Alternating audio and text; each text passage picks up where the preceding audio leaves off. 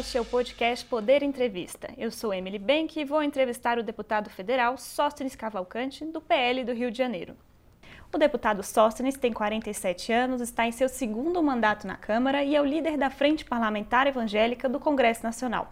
Deputado Sóstenes, muito obrigado por ter aceitado o convite. Obrigado a você, a todos que fazem o Poder 360, esse canal de comunicação muito importante. É uma honra estar aqui com vocês.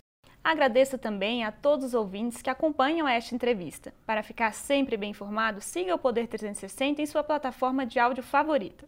Ative as notificações e não perca nenhuma informação relevante. Eu começo essa entrevista perguntando ao deputado sobre a relação com o governo. Recentemente, o presidente Jair Bolsonaro disse que ele dirige a nação na direção que os evangélicos desejarem para o lado que os evangélicos desejarem. Qual lado é esse, deputado? Sem dúvidas, o presidente Bolsonaro, ideologicamente, independente de estar em um evento evangélico ou não, sempre esteve muito alinhado com os valores cristãos, os valores evangélicos. Lógico que ele estava num ambiente é, sobre forte emoção, num momento de um evento é, com a 95% da liderança evangélica do Brasil, estava se dirigindo ao, ao, público evangélico. Por isso que entendo ser esta frase do presidente da República. É, e que não é divorciado em nenhum momento do que ele pensa é, ideologicamente. Nós temos alinhamento é, antes dele ser presidente, já como deputado, e na presidência da República ele não falou nada diferente do que sempre foi seu posicionamento ideológico. Uhum. Desde o início do mandato, a gente teve a bancada evangélica do lado do governo, obviamente. Como que fica agora para essas eleições? O presidente já sinalizou alguma coisa em relação aos congressistas? Essa relação, como fica essa aliança nas eleições? A verdade é que o nosso alinhamento com o presidente da República, ele passa sempre pela questão ideológica, é, ultrapassa as questões partidárias. Nós temos, para dar exemplo prático, parlamentares no PDT, no PSB que votam com o governo por questões ideológicas, por serem é, da frente evangélica. Nós temos algumas exceções de deputadas do PT e de uma senadora, que é Elisiane Gama, do Cidadania, que já tem posição de oposição ao presidente da República, são evangélicas, pertencem à frente, mas é, é posição pública, e alguns casos isolados que ao longo do mandato isso sempre acontece na política. Houveram alguns desgastes com alguns parlamentares que eles têm uma posição mais independente hoje do que alinhada. Mas 90% da frente parlamentar evangélica é base de, base de sustentação político, é, política no parlamento. E o que agora chega a hora da reciprocidade também do presidente para com aqueles colegas que vamos disputar a reeleição. Esse é um momento delicado, é muita característica do presidente Jair Bolsonaro é, é, essa questão de, de reciprocidade, da política partidária não são muito, não são, não são as maiores virtudes do presidente, ele tem dificuldade com isso, e a gente tem que lidar com essa habilidade política de tentar aproximar o palácio dos parlamentares, em especial aqueles que vão disputar a sua reeleição este ano, para que a gente possa ter o, a reeleição do máximo possível de colegas e o aumento da bancada, que é o nosso grande objetivo, para que nós possamos é, termos 30% de deputados e senadores evangélicos, que é a proporcionalidade da população brasileira. Então, essa é um pouco a nossa meta e acreditamos que o Palácio será parceiro neste ano. Estamos buscando cada vez mais afunilar esta aproximação do Palácio para que essa reciprocidade seja mais eficiente ainda no ano eleitoral. Uhum. E já teve alguma sinalização dessa reciprocidade? Estamos, estamos trabalhando. Eu acho que é, existe um trabalho que a frente precisa fazer. Nós precisávamos estar um pouco mais unidos. É, a, os evangélicos, nós somos plural. Isso é o que, desde a reforma protestante no século XVI, nós não temos um papa, nós não temos uma única voz que fala por todo segmento. Uhum. Nós somos plural. E nessa pluralidade, nós temos que respeitar as particularidades, e mas buscarmos uma unidade mínima, coisa que a gente não estava tendo é, é, em alguns outros momentos. O que a gente está tentando buscar agora é uma unidade mínima, levar o presidente da República para que ele entenda essa unidade, é, buscando interlocução, inclusive Quero aqui agradecer o filho do presidente, que é membro da Frente Parlamentar Evangélica, Eduardo Bolsonaro, o Hélio, e até o próprio Flávio, que é senador, membro da Frente Parlamentar Evangélica, ele é um batista. Tivemos boas, bons diálogos com eles para a gente aproximar e termos esse tipo de, de apoio por parte do governo, em especial da figura do presidente da República. Lógico que a gente sabe que a figura dele é maiúscula, não dá para a gente ficar pormenorizando essa figura, mas é, tratá-la é, de maneira institucional com respeito a todos os 116 deputados e 14 senadores. É essa a nossa meta. E, deputado, o senhor mencionou essa questão de pluralidade. Para as eleições agora, a gente vê movimentos de aproximação de outros pré-candidatos à presidência. Então, a gente tem o ex-presidente Lula, Sérgio Moro, Ciro Gomes, por exemplo. E a gente vê também nas pesquisas que os evangélicos estão ali numa diferença mais ou menos de 50% para o presidente Bolsonaro e 50%, cerca um pouco menos de 50% para o ex-presidente Lula. Essa polarização, essa é a realidade que o senhor enxerga? Lamentavelmente, não é a realidade que eu enxergo e eu não estou aqui para desacreditar instituto de pesquisa. Eu acho que a democracia brasileira é, respeita todas as instituições, é, especial a, os institutos de pesquisa são muito importantes. Entretanto, o histórico recente, é, nas últimas eleições, a gente sempre viu que os institutos de pesquisa têm dificuldade, e eu quero acreditar que seja a métrica por eles usado, de identificar o voto mais conservador e de direita. É, recentemente, nós vimos uma eleição, por exemplo, em Fortaleza, que tinha um, é, o, o, o, candidato a prefeito, Capitão Wagner, com um outro do PT. A diferença, um dia antes da eleição, dava diferença de 18%. Abriu-se as urnas, a diferença foi 3%. Erraram por 15%. A mesma coisa aconteceu na eleição de Belém do Pará, tinha um candidato PSOL, que aparecia 12 pontos à frente, quando abre as urnas deu 2 pontos só a diferença. Erraram por 10. Então, sempre essas pesquisas têm uma margem de erro pró eleitor mais à esquerda. A gente não sabe se isso é métrica, não, não quero acreditar que seja manipulação, até porque o Instituto de Pesquisa não teria interesse em manipular uma pesquisa, porque eles estariam desacreditados. É, não acho que é isso, acho que o, é o comportamento ainda do eleitor de direita que talvez se esconda é, no momento da pesquisa, ou a métrica está feita de forma errada. É, mas o sentimento que nós temos é que, mesmo com o desgaste do governo, mesmo com a crise econômica, que é uma realidade que bate na porta de todos os brasileiros, mesmo com todas essas dificuldades que tivemos enfrentando a pandemia e agora na guerra, eu entendo que o segmento evangélico ainda é 70% pró-Bolsonaro. E o restante subdivide isso aí entre Sérgio Moro e, e, e o, o ex-presidente Lula. A dificuldade que o presidente Lula é, terá com o segmento evangélico será enorme, por conta de que na primeira eleição do presidente Lula, lá em 2002, ele teve todo o apoio do segmento. Mas quando vieram a governar, eles fizeram um governo altamente ideológico de afrontas aos valores cristãos. Ou seja, a esquerda dificilmente enganará o segmento evangélico. Lógico que tem ainda um pouco de votos nesse segmento. Nós ainda temos algumas lideranças de pouca densidade, de pouca densidade eleitoral, é, de igrejas mais históricas, é, anglicanas, luteranas, algumas lideranças, não todas dessas igrejas, alguns batistas tradicionais, é, que ainda tem uma tendência, um viés um pouco de esquerda, mas que eleitoralmente a quantidade de membros que essas denominações têm são é, ínfimes, perto do que é, representa o segmento como um todo. Uhum. O senhor acha que o presidente Bolsonaro pode perder alguns votos ali para o ex-juiz Sérgio Moro, ou talvez um eleitor que votou em 2018 e agora já não pensa mais assim?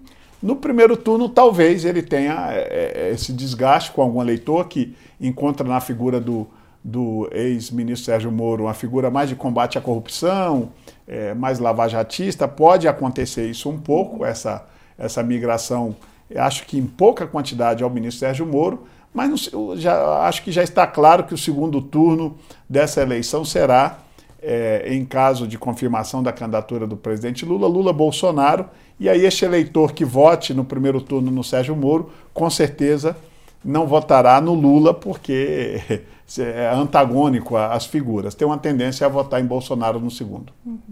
Falando sobre projeções cenários eleitorais, a frente tem pensado mais lá na frente, assim, talvez se o ex-presidente Lula vença ou talvez se o presidente Bolsonaro enfrente um segundo turno muito apertado, como que a frente vai atuar para fazer a diferença mesmo nessa votação? Bom, primeiro eu não quero acreditar que o Brasil vai viver de retrocesso do passado. É, pensar em uma possível eleição do ex-presidente Lula é um pesadelo para o país. Até por causa da ficha corrida, dos problemas judiciais todos. Um homem que esteve na prisão, que montou o partido, o Partido dos Trabalhadores, montou o maior esquema de corrupção já visto na história do Brasil. É, acho que pensar nessa hipótese é um retrocesso muito grande. Mas, como a democracia, nem sempre, às vezes, quando a gente vai para a história da democracia bíblica, um dia mandaram soltar Barrabás e condenaram a Jesus. Então, a gente já está acostumado com, às vezes, é, os erros da humanidade. E em caso de que viesse a acontecer um desastre da vitória do ex-presidente Lula, eu não posso falar por toda a bancada, até porque nós não sabemos nem se eu estarei reeleito, mas é, em caso da minha reeleição e dos meus colegas, a maioria que hoje estão, eu tenho convicção que seriam oposição ferrenha ao governo do PT por conta do que nós já conhecemos. Hoje o PT não usará mais máscara com os evangélicos. O PT foi desmascarado ao longo do seu governo. Então é totalmente antagônico um, um parlamentar cristão evangélico ser base de um governo com o estilo ideológico que o PT tem. É, estou muito convicto que, seja quem for os parlamentares eleitos agora em outubro, parlamentares evangélicos terão 90% de possibilidade de serem oposição a um possível governo que espero que não aconteça do PT. Uhum. O senhor mencionou essa meta de 30% do Congresso ser de integrantes evangélicos. O senhor tem buscado pelo país esses novos nomes, além de, claro, apoiar a reeleição dos que já estão lá? Temos feito um trabalho, é, vamos aprimorar esse trabalho ao longo do ano, de visitas nos estados, de fortalecimento dos nossos parlamentares já de mandato e de, e de identificar é, força jovem para a política evangélica. Temos algum, alguns, alguns personagens que já desapontam como é, algum, alguma chance real de eleição e ser entre os mais votados nos estados. Temos um jovem hoje em Minas Gerais, Nicolas Ferreira, que é um evangélico. Não, tenho muita convicção que deve estar entre os mais votados do estado na próxima eleição. É um jovem de 20, 24 anos para renovar a política. Temos André Fernandes no Ceará, que é outro jovem também de 20 e poucos anos, que estará entre os mais votados no Ceará. E olha que é Nordeste, um estado que dizem que a esquerda é muito forte. É, e assim nós temos feito em vários outros lugares. Estamos tentando convencer Ana Campaolo, que já é deputada estadual em Santa Catarina, que é uma figura antifeminista, com, é, com discurso ideológico e com conteúdo intelectual nessa área muito bem preparada. Tentamos, tentando convencê-la que pudesse vir para deputada federal, porque achamos que a representatividade daqui seria muito importante, uma mulher também jovem do segmento evangélico, ou seja, estamos identificando e trabalhando toda uma militância mais jovem para buscarmos essa renovação, termos uma, uma, uma bancada maior representativa e com figuras mais jovens, porque acreditamos muito na força da juventude. Eu estou com 47 anos, daqui a pouco, de repente, não posso mais estar aqui no Congresso. A gente precisa desses jovens para fazermos a, a renovação e continuarmos a nossa luta pelos valores do que acreditamos na Frente Parlamentar Evangélica. E, deputado, o senhor mudou recentemente de partido, né? Saiu do União Brasil e agora está no PL. Essa mudança, ela se deve a uma busca de maior espaço, porque o senhor, antes dessa fusão de PSL e DEM, o senhor era presidente do diretório no Rio. Além de, claro, poder também estar no partido do presidente.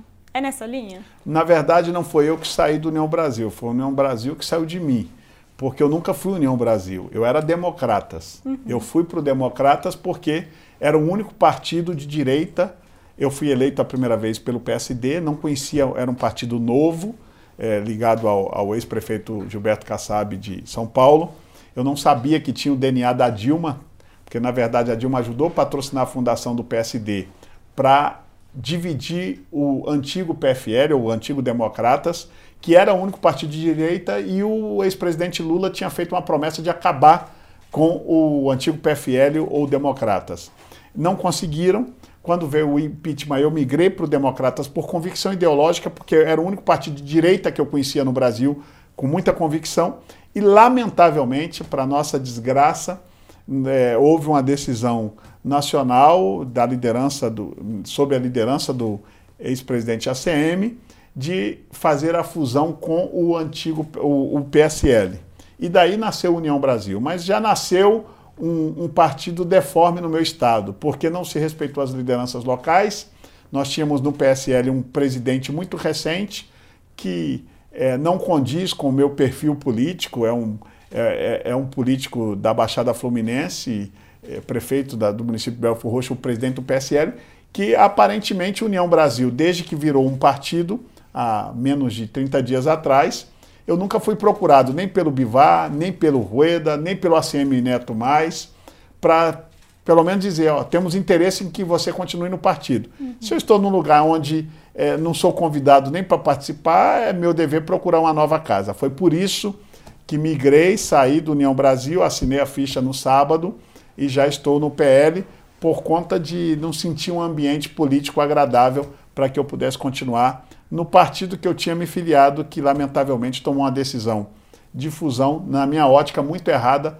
É, e o ex-presidente ACM Neto levará para o seu legado, que foi o único presidente que acabou com o único partido da direita no Brasil. Esse legado ficará na história de ACM Neto, que eu lamento muito essa decisão. É, sei que foi uma decisão de maioria colegiada do partido, mas que é, acho que a política brasileira perde muito com o desaparecimento do número 25 do antigo PFL, da antiga Arena do Democratas, que foi o único, o último nome recente desse partido histórico, que é, viu a sua história evaporar-se por, por decisão, na minha avaliação, errada essa posição de não buscar o diálogo com, com os, os, integrantes que já estavam lá durante a fusão e que são aliados do presidente, você acha que ela valeu para todos os outros? Era mais um entendimento de que ah, quem está com o presidente não está com a gente e por isso não teve essa conversa? Talvez tenha sido um, um dos critérios. Eu não posso julgar pessoas, não sei o que passa em suas mentes, em seus corações, mas é, pelo, pelos que estamos saindo do partido, são justamente aqueles que tinham mais alinhamento com o presidente. Mas eu acho que não só esse foi o fator que pesou. Acho que tem fatores estaduais que, que pesaram mais. E aí fizeram a opção pelo grupo que, que estava à frente do PSL, em detrimento do DEM. É, no Rio de Janeiro, eu entendo e, e procurei meu, meu rumo e, e não quero atrapalhar a vida de ninguém. E, deputado, sobre a atuação da frente, a gente tem agora um PL, o PL dos jogos de azar, que legaliza esse tipo de jogo.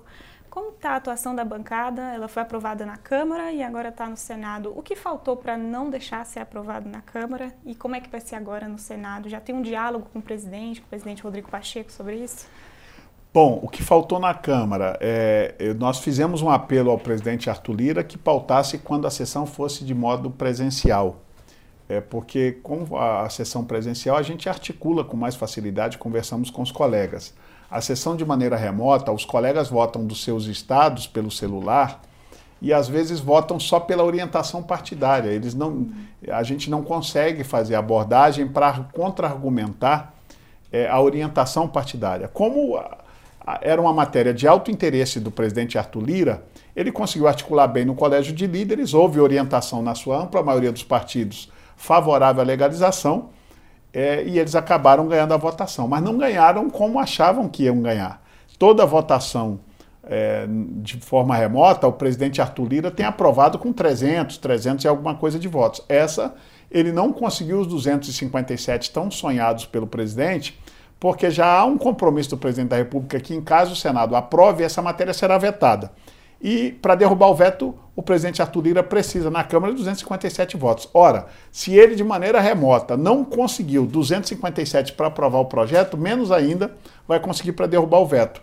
Essa, na verdade, foi uma vitória dos que defendem a legalização dos jogos, mas foi uma vitória com sabor de derrota. Nós perdemos com sabor de vitória. Entretanto, não, não perdemos a guerra, perdemos uma batalha, a batalha da Câmara. Agora está sendo encaminhado ao Senado. Vamos montar uma força-tarefa muito grande no Senado. Inicialmente, é, conversamos, é, não de maneira definitiva hoje, com o presidente, é, numa visita de cortesia ao presidente do Senado, Rodrigo Pacheco. Conversamos alguns assuntos, entre eles também a questão dos jogos, mas não de maneira formal, não foi essa a pauta da nossa reunião, era uma visita mais de cortesia para apresentar a nova diretoria. É, fomos agradecer, inclusive, pela votação da questão da isenção de IPTU a templos religiosos no Brasil. Mas esse assunto saiu e, e com certeza no Senado é, nós vamos montar uma trincheira muito forte. Em caso que o presidente Rodrigo Pacheco decida pautar essa matéria, se houver ali um, um consenso no colégio de líderes de, de possibilidade de pautar a matéria, nós vamos fazer um trabalho similar ao que foi feito na sabatina do André Mendonça, em que a Frente Parlamentar Evangélica se envolveu diretamente neste assunto e conseguimos aprovar o nome do André Mendonça quando todos é, diziam que a gente não conseguiria, não é? é? Neste caso específico, nós vamos montar uma força-tarefa muito parecida no Senado. O Senado possivelmente, se vier pautar a matéria com sessão presencial, e eu tenho confiança que nós vamos enterrar essa matéria no Senado, derrotando ela de uma vez por todas, porque a pauta de jogos de azar, eu sempre digo, se jogos fosse bom, não chamaria de azar, chamaria jogos da sorte.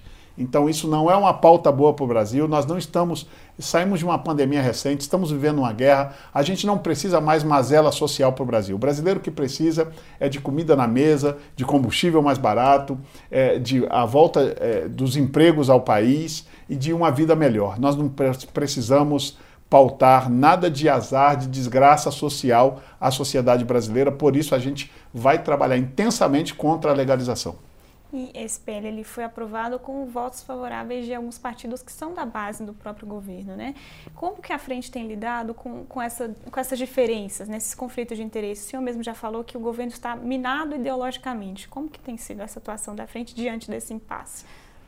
Não tem sido uma situação confortável. É, é, a gente gostaria de ter um governo com mais solidez ideológica, mas a gente entende que num país com 33 30 e alguns partidos, né, eu acho 33 partidos, é, o governo precisa fazer composições é, no Congresso para ter sustentação de voto parlamentar.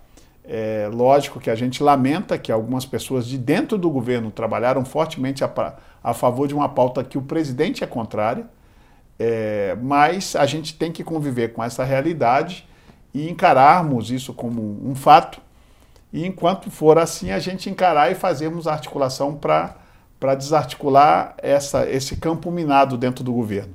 É, faz parte da política, a gente com muito equilíbrio, com muito respeito a, ao pensamento democrático de quem pensa divergente da gente, nós vamos sempre trabalhar com os nossos valores. Uma coisa que a, a Frente Parlamentar Evangélica nunca abrirá mão é de lutar pelo que acredita, pelos seus valores é, e todos os parlamentares, nestes momentos de, de lutas de valores, a gente se une muito e trabalha demais aqui no parlamento. Quero agradecer, inclusive, meus colegas deputados que fizeram uma, uma frente de batalha na Câmara nessa votação e vai ser a mesma coisa que vai acontecer no Senado. E além de evitar a aprovação desse PL, quais são as outras prioridades da frente, considerando que é ano eleitoral, a gente tem um pouco menos de atividade no Congresso, qual que é o projeto da frente, assim, a longo prazo, considerando a atuação deste ano?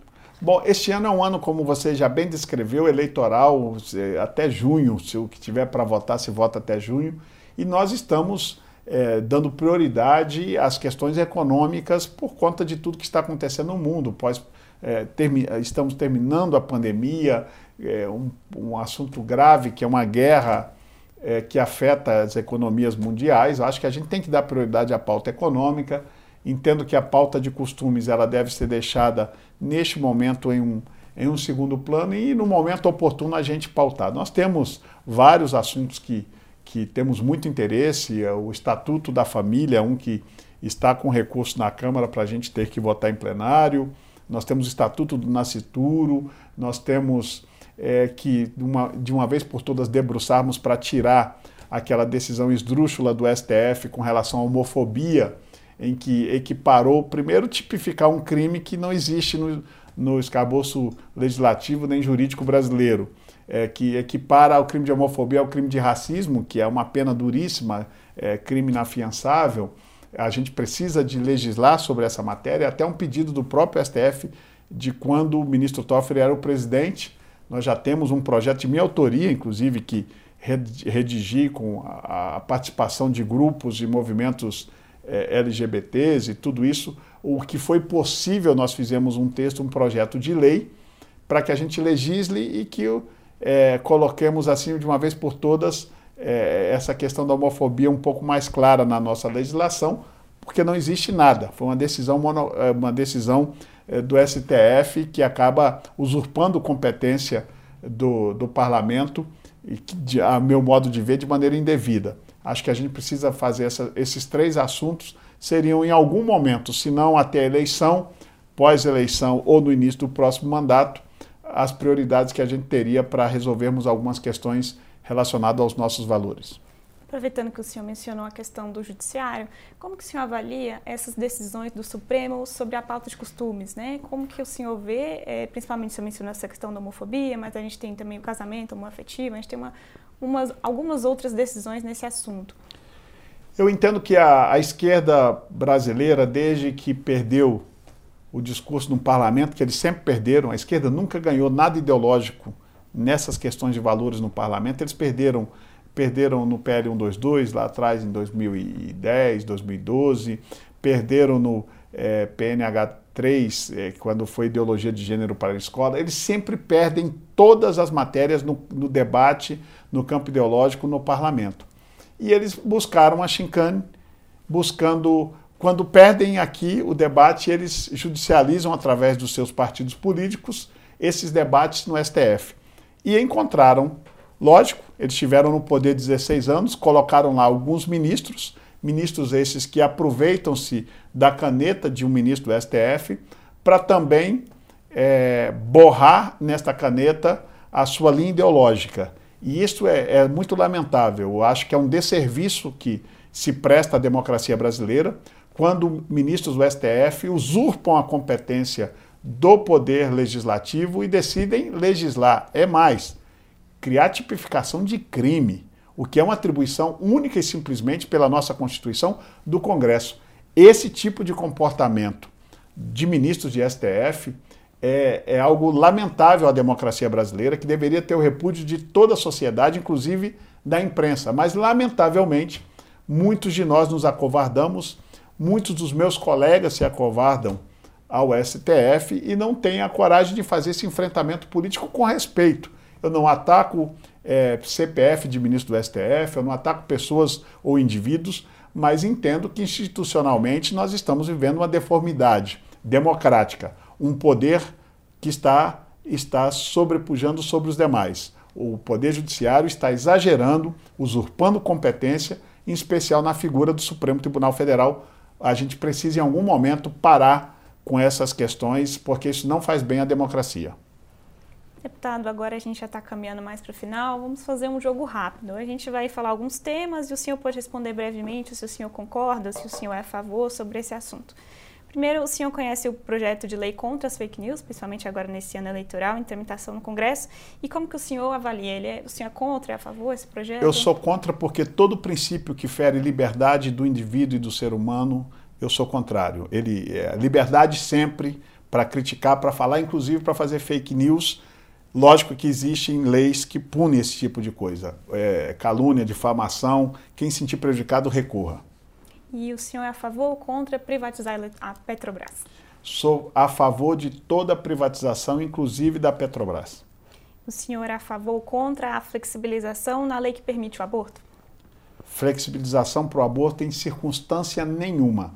É, o ser, é, o ser já no ventre é uma vida que precisa da proteção do Estado o senhor é a favor ou contra a liberar o uso de drogas de uso recreativo, como ocorre em outros países? Jamais. E o senhor é a favor ou contra cotas para minorias em universidades? Eu sou a favor de cota social. Cota, eu, qualquer outro tipo de cota eu sou contrário. Cota social para o pobre ter acesso, eu sou a favor. O senhor já mencionou a questão de privatizações, mas o senhor acha que poderia privatizar a Caixa Econômica ou o Banco do Brasil? O senhor eu, a favor? Eu acho que o, o, o, Brasil precisa de um banco só, não, não mais do que um. Acho que dois já é, é, é excesso. O senhor é a favor ou contra as leis e as regras da CLT, as leis trabalhistas? Nós já flexibilizamos algumas e acho que outras ainda a gente precisa flexibilizar para tornar mais competitivo e gerar mais empregos. E reforma administrativa? Precisamos urgente dessa reforma administrativa. O Estado brasileiro está inchado, cheio de deformidades, super salários, em especial no judiciário, que a gente não entende como eles conseguem é, benefícios acima do teto máximo, que seriam 33 mil reais. reforma tributária? Qual é ideal? Deveria ser para ontem. Nós precisamos. É, eu defendo o imposto único, é, igual para o Brasil. Lógico que a gente precisa de uma etapa de transição para não criarmos um, um problema gra grave de, de, sustentabilidade econômica, mas defendo o imposto único e, uma, e, e simplificar toda a questão tributária do Brasil. Sobre meio ambiente, como desenvolver e proteger a Amazônia ao mesmo tempo?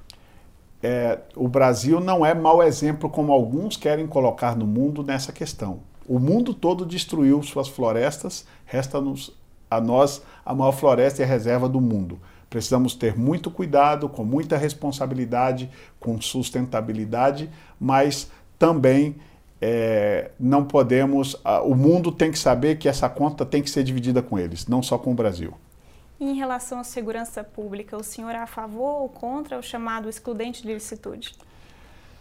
É, eu acho que esse é um assunto que, por causa dos excessos que tivemos no passado, assusta muitas pessoas mas isso tem enfraquecido a nossa, a, a, em especial a nossa polícia militar, que às vezes se assusta no exercício do seu trabalho. Eu acho que é um debate que a gente precisa ter equilíbrio, mas que precisa ser feito. Não tente dizer hoje é, se os textos que nós temos são os, os ideais, mas a gente precisa dar autonomia mais a que a polícia possa exercer com responsabilidade o seu papel. Chega ao fim esta edição do podcast Poder Entrevista. Em nome do Jornal Digital Poder 360, eu agradeço ao deputado federal Sóstenes Cavalcante. Obrigado ao Poder 360 e parabéns pelo belo trabalho que vocês desenvolvem, é, tanto no campo da política quanto no, no campo da economia. A democracia brasileira agradece ao brilhante trabalho de todos vocês. Agradeço também a todos os ouvintes que acompanham o podcast. Essa entrevista foi gravada no estúdio do Poder 360, em Brasília, em 15 de março de 2022. Para ficar sempre bem informado e saber o que pensam as principais autoridades do país, siga o Poder 360 em sua plataforma de áudio favorita. Muito obrigada e até a próxima!